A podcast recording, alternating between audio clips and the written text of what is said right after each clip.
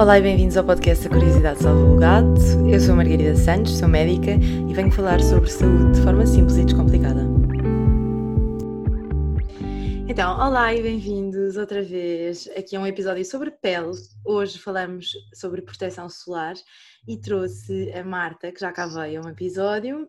Olá! Hoje vamos falar aqui sobre um tema que hum, tem muito que falar e agora nesta altura de imenso calor, acho que, bem, falar sobre proteção solar na verdade é importante o ano inteiro, mas esta, esta, esta altura é ainda mais. E então, se calhar para começar, uh, falávamos aqui um bocadinho do fator de proteção solar, portanto aquele, aquele autocolante que vem escarrapachado em todos, em todos os uhum. produtos de, de, proteção solar e que diz se é 50, se é 30, se é 20, um, como é que se mede isto, o que é e qual é que devemos usar? Então, o, o que, é, qual é que devemos usar é, é, é muito difícil de, de, de, responder essa questão, ah, porque há várias, também há várias recomendações de, de entre as várias fontes de, de fidedignas, não é, de, informação. Mas também vamos calhar começar. Sim, sim, de certa forma, mas depois nós podemos ter aqui critérios, depois há, há aqui vários fatores que interferem para isso, mas eu acho que uhum. primeiro vamos começar por falar se calhar pelo SPF, explicar. SPF e SPF em inglês, Sun Protection Factor, FPS em português, fator de proteção solar, e há quem diga índice de proteção solar, IPF, algumas marcas que o fazem, mas é, quer tudo dizer a mesma coisa. Okay. Uh, e, e no fundo isto é uma medida do quão menos a nossa pele queima quando exposta a uma quantidade de radiação com o produto. Ou seja, imaginem que eu tenho os meus dois antebraços expostos à mesma radiação e num dos antebraços aplico protetor solar e isto é feito numa quantidade determinada e é importante registarmos esta questão da quantidade determinada porque isto é uma quantidade realmente muito elevada e muito superior àquela que as pessoas aplicam. Eh, e depois temos o outro antebraço sem nenhum produto e sem, sem nada. E depois o que nós vamos fazer é medir quanto tempo mais é que a pele demora a queimar no braço protegido do que no braço não protegido. E é este rácio que nos vai dar um número, 50 vezes mais é FPS 50, 30 vezes mais SPF 30, portanto, portanto é, um, é, é uma razão. Solar. E daí Sim. o 50 não ser obrigatoriamente o dobro de, de 25, não é? De forma alguma, isto até é uma curva exponencial, uh, creio eu. Portanto, e depois também há um mito que é, ah, mas o, o protetor solar 30 absorve 96% da radiação, o 50 só absorve 98%, portanto o 50 não é muito menor, não é muito melhor. Mas então expliquem porque é que consegue retardar quase no dobro o tempo que a pele demora a queimar, porque na verdade... Na verdade até faz é, alguma diferença. Exatamente, ou seja, este 1%, nós estamos a olhar para a questão do lado errado, estamos a olhar para a quantidade de radiação que é absorvida pelo protetor e não pela quantidade de radiação que passa através do protetor, que é aquilo que realmente importa para a nossa pele. Uh, portanto, parece que este 1%, 2% que passa, dos 96 para os, para os 98 é o suficiente para a pele queimar muito mais do que num, com SPF 30 do que com SPF 50. Uh, e, eu, e, e porquê que eu reforço muito isto? Porque quando nós vamos falar de SPF 30 ou de 50, nós estamos a falar daquela quantidade de protetor uh, que, é pré-estabelecida e que é testada e que só podemos testar só podemos testar uh, este tipo de coisas com, com, métodos standardizados. Mas de facto esta quantidade não é respeitada por quase ninguém. E eu diria que o SPF 50 tem esta, esta vantagem, ou seja, que nós, se não aplicarmos a quantidade suficiente, porque aplicar a quantidade suficiente também é, é, é muito irrealista. Uh, o SPF 50 dá-nos aqui uma garantia adicional, com a mesma quantidade de produto tu consegues uma proteção muito melhor. E a maioria das vezes as pessoas não, não aplicam o número de vezes suficiente, uh, nem, nem uh, reaplicam o número de vezes que é preciso. Uhum. E sim, idealmente quando tens exposição solar direta, a cada duas horas ou a cada vez que vens do banho, mesmo que o produto seja resistente à água, essa resistência também tem, acaba por reduzir um bocadinho a durabilidade do produto. Embora ela exista, ou seja, quando tu estás na água, tu consegues permanecer, produto é resistente à água, tu consegues permanecer protegido, creio que é por 40 minutos ou 20, seria que confirmar este dado, e quando é muito resistente à água são os 40 ou 80, portanto é aqui uma, okay. uma, uma, questão. E Mas quer dizer que até acaba por ser mais interessante para quando estás dentro de água, porque depois deves novamente reaplicar. Sim, porque depois também enxaguas com a toalha, quer dizer, tu aí já não consegues garantir que, que não tiraste produto. Portanto, o, okay. o protetor solar resistente à água é uma garantia para o enquanto estás no banho, mas quando sais do banho tens que reaplicar para realmente garantir que, que continuas protegida. Olha, e assim sendo aqueles protetores que dizem, uh, quer dizer, eu sei que não é legal, acho na Europa dizer proteção 100, não é FPS 100, porque isso não existe. Quer dizer, não existe não, mas não sei se existe, mas dá a ilusão de que protege a 100%, que é uma coisa que é impossível, certo? Sim, esse é um, o argumento legal para não haver produtos com SPF 100, mas eles existem. É possível formulares um SPF 100 e tu, as marcas hoje em dia arranjaram estratagemas de, de, anunciar o SPF 100 sem dizer SPF 100. Tu vês estes produtos, por exemplo, diz o nome da marca 130 ou 100. Ah, exato. Mas depois diz lá SPF 50 mais. Não dizem Sim, lá nenhum com Tenho uma tia que tem, sempre, que tem sempre o seu, protetor, o seu protetor 100 e que me está sempre a dizer, e que usa, lá está, nas cicatrizes e no nariz e em sítios mais sensíveis, eh, que não é protetor 100, mas que tem lá alguma coisa, diz, diz alguma coisa como, tem o número Sim, 100, dá a entender. portanto dá a entender Exatamente. que... E depois há produtos que são SPF 100, e diz mesmo SPF 100, mas são dispositivos médicos. Isto é, isto é uma questão legal, mas é para as pessoas também agora dizer, ah, mas eu tenho um protetor que diz SPF 100 mas não é um produto cosmético, é um dispositivo médico, porque aí as, as regras já são diferentes. Isso, e nunca há um bloqueio de 100%, além de que a proteção tem que ser renovada para realmente ser eficaz. Mas há dois estudos relativamente recentes, realizados na Austrália, que demonstram que uh, o SPF 100 pode ser vantajoso, uh, mesmo, uh, quando, mesmo, mesmo que o consumidor tenha essa noção. mas isso, em termos legais, ainda não se reflete. E o SPF 100 também pode ser vantajoso por outro motivo, que é a proteção UVA, que é também o mesmo motivo pelo, qual o SPF 50 pode também ser mais vantajoso que o SPF 30. Porque nós quando temos um produto com, com proteção solar 5, ou seja, todos os produtos têm que ter proteção UVA hoje em dia, é uma recomendação hum. europeia. Não tem que ter, mas é uma recomendação e que as marcas tendem, tendem a, a maioria tem, sim. Sim, com os filtros que são usados é quase inevitável o produto ter proteção UVA. E essa proteção deve ser de um terço do valor do SPF. Se for 30 é mais ou menos de 10, se for 50 é no mínimo de 16, se for 100 seria no mínimo de 30, 30 e tal.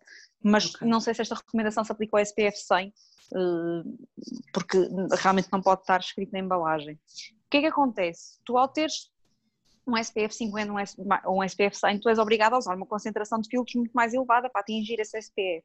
E isso também te vai acarretar, se calhar, uma maior proteção UVA.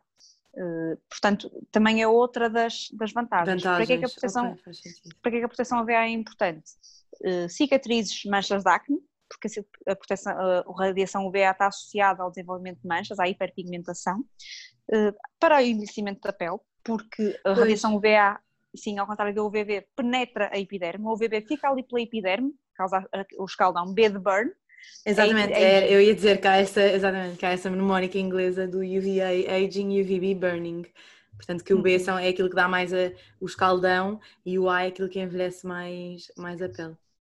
Depois, quando falas de dermatites fotoalérgicas ou fototóxicas, também a radiação UVA também tem uma, uma importância muito grande, juntamente com a radiação visível, ou seja, para quem tem aquelas alergias ao sol e tudo mais, a radiação UVA também é muito relevante, é relevante ter protetores com uma boa proteção UVA, portanto, nesses casos também a proteção, quanto mais elevada for, o SPF, se calhar também mais vantajoso é, mas eu não diria que toda, toda a população, que isto se alastre a toda a população, é quem tiver este tipo de preocupação, e isto também é uma questão de vontade, pode fazer sentido uh, usar protetores solares com proteção solar mais elevada. E hum, depois entramos aqui nisto, a proteção solar, e ultimamente tem-se ouvido, não sei se é ultimamente ou se isto já vem há algum tempo, mas tem-se ouvido aqui um bocadinho, tem havido uma fobia de usar proteção solar pelos químicos que tem, voltamos um bocadinho àquela conversa do químico e do uhum. natural, e disso poder eventualmente provocar também outro tipo de cancros, e portanto, por um lado, estamos a tentar proteger do melanoma, não é? Que é um cancro uhum. uh, bastante importante, por outro, há pessoas que têm medo e que dizem que por não ser um produto, por ser um, um, produto que está cheio de químicos e que é muito absorvido, que pode aumentar o risco de, de cancro.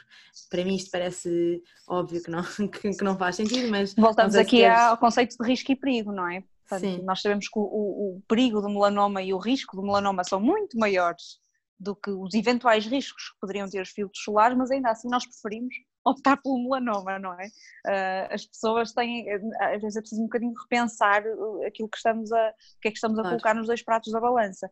E nós, é, na conversa anterior nós não falámos nisso, uh, mas falámos do relatório de segurança e da segurança de todos os produtos. Eu acho que para quem tiver este tipo de receios, também ouvir essa conversa, esse episódio de podcast é muito relevante para Sim. perceber também melhor o que eu vou falar agora a seguir mas é uma, é uma coisa muito interessante que é, há três categorias de ingredientes que só podem ser usadas nos produtos cosméticos se, eh, aquelas que estão no regulamento de, de europeu, que são filtros solares, cor, corantes e conservantes. tu não podes usar conservantes que não sejam, e corantes nem filtros solares que não sejam aqueles que estão discriminados positivamente na legislação europeia. E porquê é que isto é muito importante? Porque estas substâncias estão sujeitas a um controle de segurança muito mais apertado que qualquer outro ingrediente. Tu tens 4 mil ou não sei quantas substâncias que estão proibidas em produtos cosméticos, que são substâncias ativas de medicamentos, são coisas que nunca, muitas vezes nunca seriam usadas em produtos cosméticos, uhum. essas estão totalmente proibidas mas tu podes usar muitas outras que não estão no regulamento porque a quantidade de ingredientes cosméticos que existem no mundo é avassaladora. Seria impossível qualquer legislação discriminar taxativamente Tudo. quais são os ingredientes que podem ser usados. Mas okay. nestas categorias, corantes, filtros solares e conservantes, só podes usar mesmo aquelas. E eles estão sujeitos a um controlo de segurança apertadíssimo. Ou seja, para um filtro solar estar num produto cosmético naquela concentração, porque depois também há limitações de concentração, Uh, e há filtros que são mais, por exemplo, há filtros uh, nanopartículas de óxido de zinco e dióxido de titânio. Tu não podes usar em produtos em aerossol, porque há um risco okay. de inalação e são partículas sólidas. Portanto, isto tudo está restrito e está nesse regulamento. E, portanto, estes, eh, todos, todos os produtos cosméticos e todos os ingredientes cosméticos estão sujeitos a um controle de segurança muito, muito relevante e muito apertado, estes estão sujeitos a um controle ainda maior. Portanto, temer os protetores solares, quando do outro lado tens o risco de cancro de pele, nomeadamente do melanoma, que é, dos, que é dos, cancros, de pele mais, dos cancros mais fatais que, que existem, Sim. Eh, não faz qualquer sentido. É isso, portanto, é, um, é, uma, é uma daquelas. Mas, mas eu acho que isto tu vês. E depois, se calhar, até aproveito, altero aqui um bocadinho o plano, mas a verdade é que outra razão e outra, outro motivo pelo qual eu vejo pessoas a não querer usar tanto a proteção solar é a questão da vitamina D. Porquê? A vitamina uhum. D para, para nós absorvermos vitamina D é importante a exposição solar e portanto põe-se aqui uh, e, e, os, os raios são UVA ou UVB? UVB, para a vitamina D. UVB, exatamente, pronto. E, e portanto põe-se aqui a questão de, estamos a impedir os raios que nos ajudam a, a aumentar os níveis de vitamina D. Então, uhum. o que é que devemos fazer? Devemos aplicar eh, logo e o ano inteiro, como se diz? Devemos esperar uhum. um bocadinho e, e, fazer aqueles 15 minutos de exposição solar um, eh, sem Eu isso diria que não era muito prático. Pois, eu diria que não era muito prático. Aqui no caso da vitamina D, não há uma, a resposta não é nada simples. Nós temos os níveis de vitamina D, da DGS emitiu uma guideline também recentemente, foram atualizados, portanto nós temos níveis estabelecidos, que são os, os ideais, isto depois também pode-se discutir se estes valores de referência estão corretos ou não, mas isso é, é outra Sim, conversa. Sim, que eu por acaso, é uma, isso é uma coisa que eu tenho assim, porque quer dizer, toda a gente que tu pedes vitamina D, e por, isso é, por alguma razão também não está vai ter recomendado déficit, pedir é? assim só por si, vai ter déficit, sim. Mesmo que esteja bronzeada e morena e que seja verão, quase. É uma coisa Exatamente. E há, e há, essa discussão, e há essa discussão, e, e, é uma discussão que também vale a pena colocar aqui, ou seja, perceber eh, se aquilo que nós estamos a considerar como valor de referência é relevante, porque isto depois também nos vai determinar tudo, que, todo o nosso plano de ação para contrariar este valor, este déficit. Ou até que ponto é que aquela análise porque também já se põe a hipótese da análise não ser, uh, não ser fidedigna, portanto, aqueles níveis não ah, serem, é? ou de haver alguma degradação. E tendo tu noção do, dos comportamentos de exposição solar que a população portuguesa tem. É? Exatamente, é? mesmo no Alentejo. E, e, e, sabendo que a vitamina D se acumula no tecido adiposo, que por isso é que também se dá as doses bolos, não é? Portanto, isto não faz sentido Exatamente. nenhum. Não. não. faz sentido nenhum que os portugueses tenham déficit. Exatamente. Portanto, isto é, isto é uma coisa importante. Depois temos outra questão, que é o seguinte: a vitamina D está baixa em que situações? Normalmente sedentarismo, obesidade, uh, doenças renais, doenças hepáticas, portanto, estes são os reais fatores de risco, uh, e bebés e idosos que passam muito tempo fechados, portanto, estes são os reais fatores de risco para ter déficit de vitamina D. Não é o uso de protetor solar, uh, ok? Isto... Mas esses se calhar já não assustam tanta gente. Não, não, e deviam assustar mais porque depois tens outras, isto, são as que mais, mais, mais matam, não é? Mais do que o déficit propriamente dito. E depois nós temos a, evidência científica. O que é que a evidência nos diz? Que se tu pegares em pessoas, eh, se levares para um laboratório, se as expuseres ao sol, se aplicares uma quantidade de protetor solar, aquela quantidade eh, absurda que ninguém aplica, de facto a produção de vitamina D diminui. Faz sentido na teoria e na prática nós verificamos que em condições controladas isso acontece. Okay. Quando tu pegas numa série de banhistas que aplicam a quantidade de protetor solar que querem e bem lhes apetece, que não reaplicam ou reaplicam se quiserem ou se não quiserem, e vais com, uh, medir uh, a produção da vitamina D, ela não diminui. Ou seja, no uso real do protetor solar, a produção de vitamina D não é afetada uh, por este produto. Mesmo que não haja esta coisa intencional de estar ali à espera 15 minutos ao sol e só depois aplicar. Portanto, a verdade é que não comportamento mortal, real. Portanto, o comum mortal que vai à praia, depois vai à água e esquece de pôr logo e não põe uhum. exatamente como devia, apanha vitamina D suficiente, mesmo usando proteção solar. Exatamente, agora, mas nós também podemos, nós também temos que ser realistas, ou seja, se as campanhas de, de prevenção de cancro da pele e se este, esta, isto, isto, agora que se preconiza para prevenir o envelhecimento da pele, que também é um, é um aspecto relevante na vida das pessoas, no bem-estar das pessoas, se isto for claro. levado avante, se as pessoas começarem a, a, tomar este tipo de recomendações, nós podemos colocar a hipótese de tomar, começar a haver déficit de vitamina D por uso de protetor solar, ou pelo menos em que o protetor solar é um adjuvante ao déficit. Agora, eu contesto que o processo solar seja a primeira coisa que devemos evitar, porque realmente nós temos fatores de risco muito mais preponderantes, aqueles que falámos, sedentarismo, obesidade, que são muito mais importantes do que o uso de protetor solar propriamente dito. Por isso, aquilo que eu recomendo às pessoas é, se, quer, se a proteção da pele eh, é importante, isto não é, uma, isto não é uma questão, isto é importante, mas no caso da prevenção do envelhecimento da pele, se isto é importante para si, use protetor solar diariamente na mesma, nem que use só no rosto, se usar também nas mãos e nos braços, porque há pessoas que se preocupam com manchas nesta zona de cote, então vai ter que, mesmo vai ter que ter com o seu médico, vai ter que verificar se tem déficit ou não e discutir com o seu médico se é pertinente vale fazer a suplementação. ou não. Porque Sim. se nós vamos pensar na suplementação, a suplementação é muito barata, é muito acessível e é muito fácil. Sim, e, e não, tem, é não, não é... tem grandes efeitos adversos, sim. Exatamente não é mais benéfico fazer suplementação do que arriscar-se a apanhar com cristal? É um grande dilema meu, na verdade. Porquê? Porque, pronto, eu gosto muito de mediar pela, pela evidência e a verdade é que não existe grande evidência que defenda uh, a suplementação rotineira de, ou seja, que defenda que há grandes benefícios em suplementar com vitamina D. Agora, uhum. a questão é, de facto, é uma suplementação, o, o Vigantol, que é aquilo que nós damos nas crianças, por exemplo, é um suplemento muito barato, uh, não uhum. tem grandes efeitos adversos e, portanto, às vezes eu fico ali naquele dilema de, ok, será que não é melhor dar e pronto? Um, mas pronto, mas depois também aquilo que eu penso é, apesar de tudo, um, pronto, há uma minoria de pessoas que de facto aplica proteção solar diariamente e bem, e portanto eu acho que isto uhum. acaba por não, não ser um problema assim tão, tão grande, apesar de nós, lá está, se eu fizesse, se eu pedisse análise a todos os meus, todos os meus utentes, provavelmente claro. um grande déficit, mas a verdade é que apesar de tudo eu acho que as pessoas, lá está, quando vão para o trabalho apanham sol, à hora do almoço estão numa esplanada, uhum. não puseram protetor, também apanham sol, e portanto não me parece que a praia, ou o momento em que vão expor-se ao sol uh, deliberadamente seja um bom momento para dizer ah não, não, não, não vou pôr proteção solar agora porque estou preocupado não, com a Não, esse momento D. nunca. A, exatamente. A, a retirar mas, o protetor mas... seria no dia a dia, não é?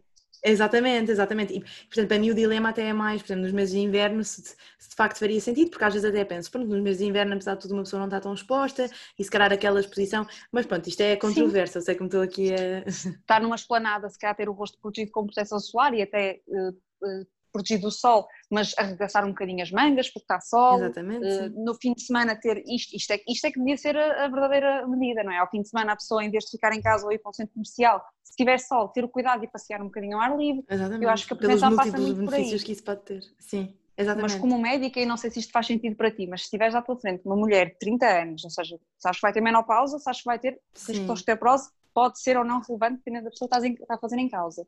Se uma mulher que tem manchas, que usa muito processo solar diariamente, se calhar nesse contexto, e se, se tiveres este conhecimento, se calhar faz sentido tu nesta pessoa considerares a suplementação. Isto depois é muito caso a caso, e por isso é que eu digo Sim, exatamente. Pessoas, isto é... não é sim ou não.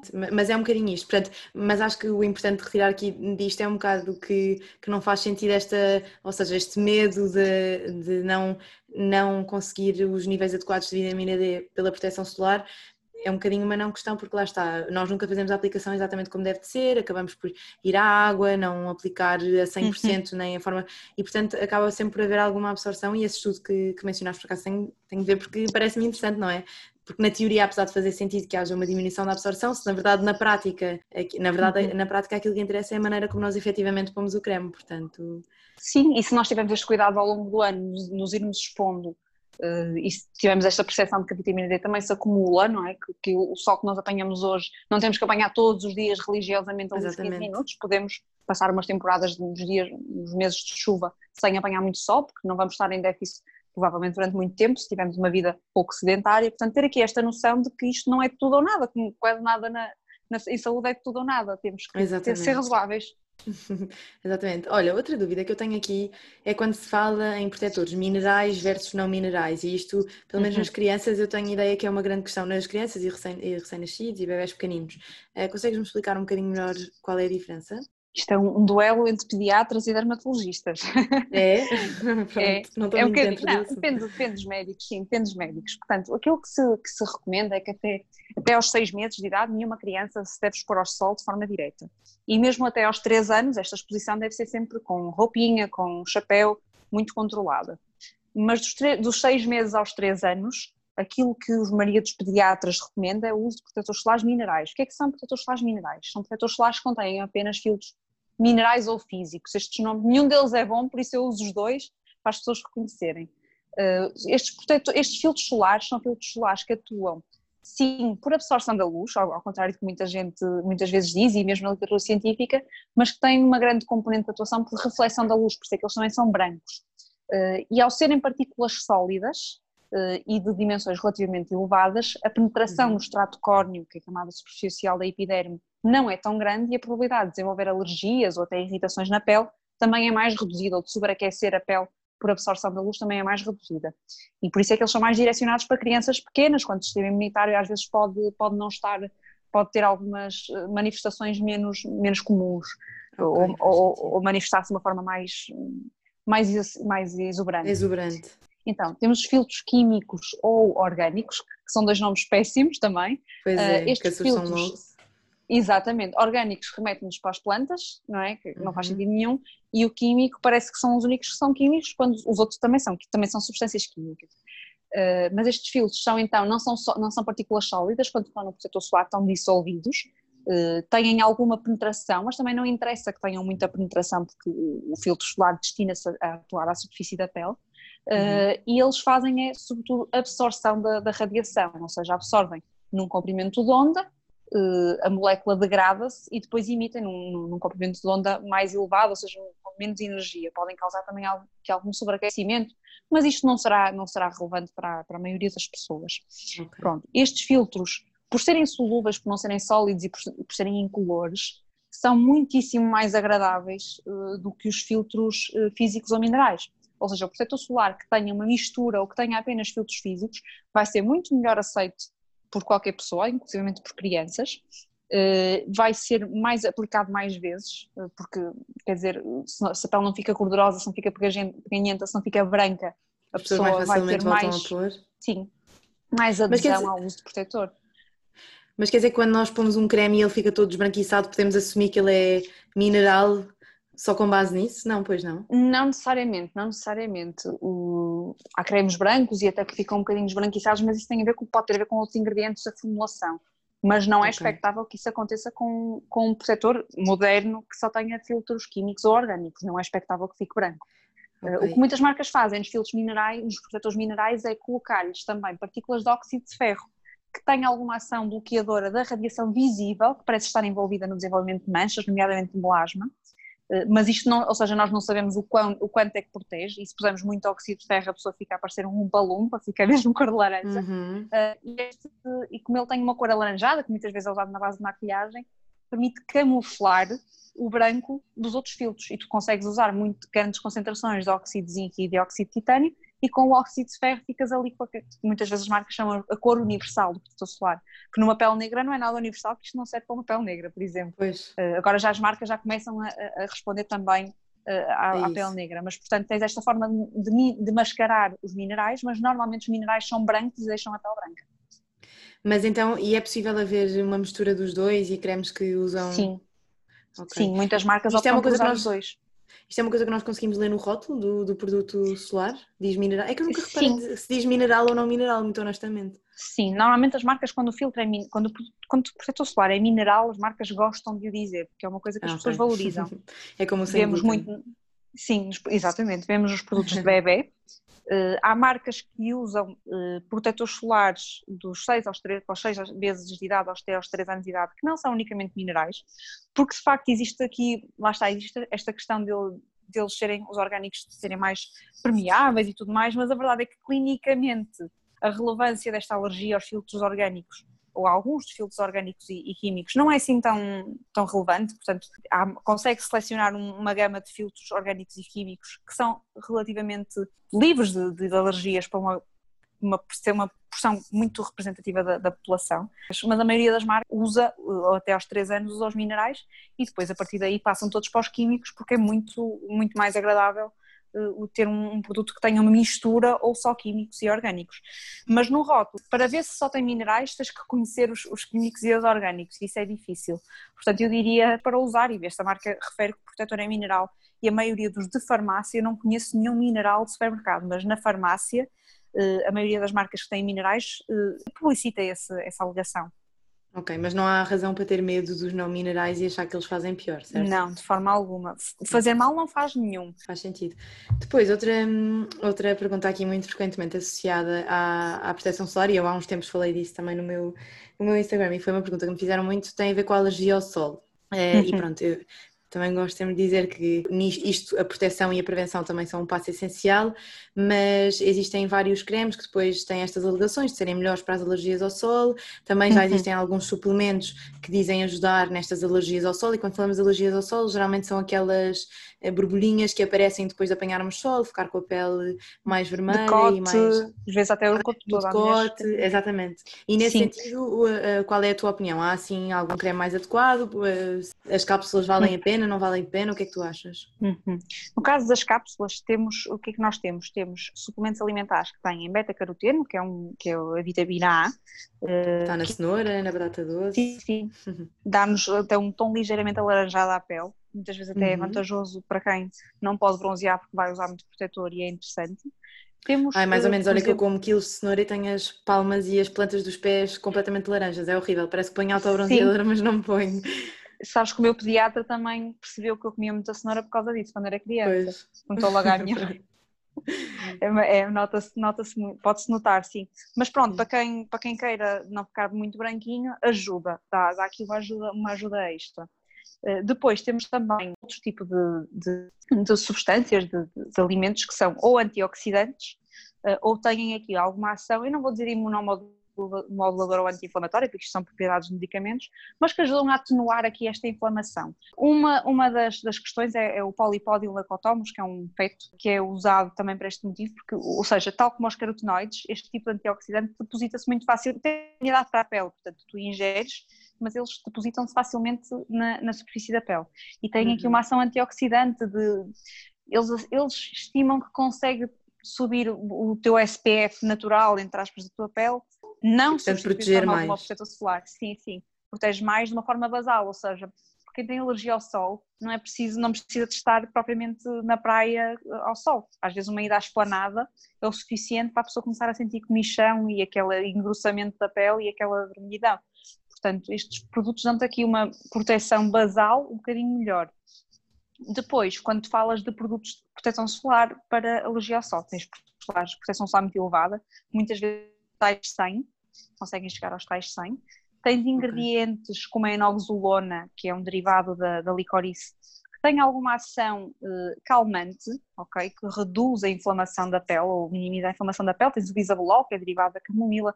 Tens uma série de moléculas no produto que te vai atenuar a inflamação da pele, mas isto não é a prova de bala, não é? Portanto, a pessoa claro. se estiver exposta diretamente, eh, uma pessoa com alergia ao sol muito provavelmente vai ainda assim eh, desenvolver algum tipo de manifestação. Sim, é assim, eu, eu gosto também de dar o exemplo da comida, não é? Nós quando temos uma alergia a uma comida, a principal coisa que se deve fazer é evitar comer aquele Sim.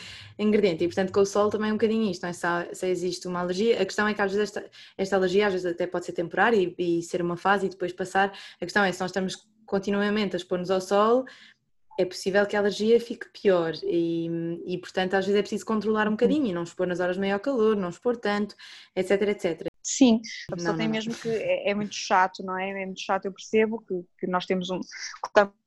tradicionalmente de nos expor ao sol, mas temos mesmo que fazer este sacrifício porque depois é, é muito incómodo, não é? E agora, pronto. Um falando aqui desta, agora acabaste de dizer que as pessoas gostam de se expor ao sol e de facto é verdade. Então surge aqui uma pergunta, agora vamos assim para umas perguntas um bocadinho mais, mais rápidas, mas existe aqui um bocadinho esta coisa de, do bronzeado saudável. E na verdade eu lembro quando estive a uhum. ler, a verdade é que o próprio o facto da pele ficar mais pigmentada e, portanto, ficarmos mais bronzeados, é sinal de que houve absorção de, de raios raios ultravioleta Exatamente. e, portanto, à partida já houve uma lesão, não é? Porque o que acontece é nós somos, nós somos expostos a esses raios e há uma produção de melanina, que é aquilo que dá o, o tal pigmento, e, portanto, já é porque houve alguma absorção de raios que à partida não são bons para a pele e que lesam a pele.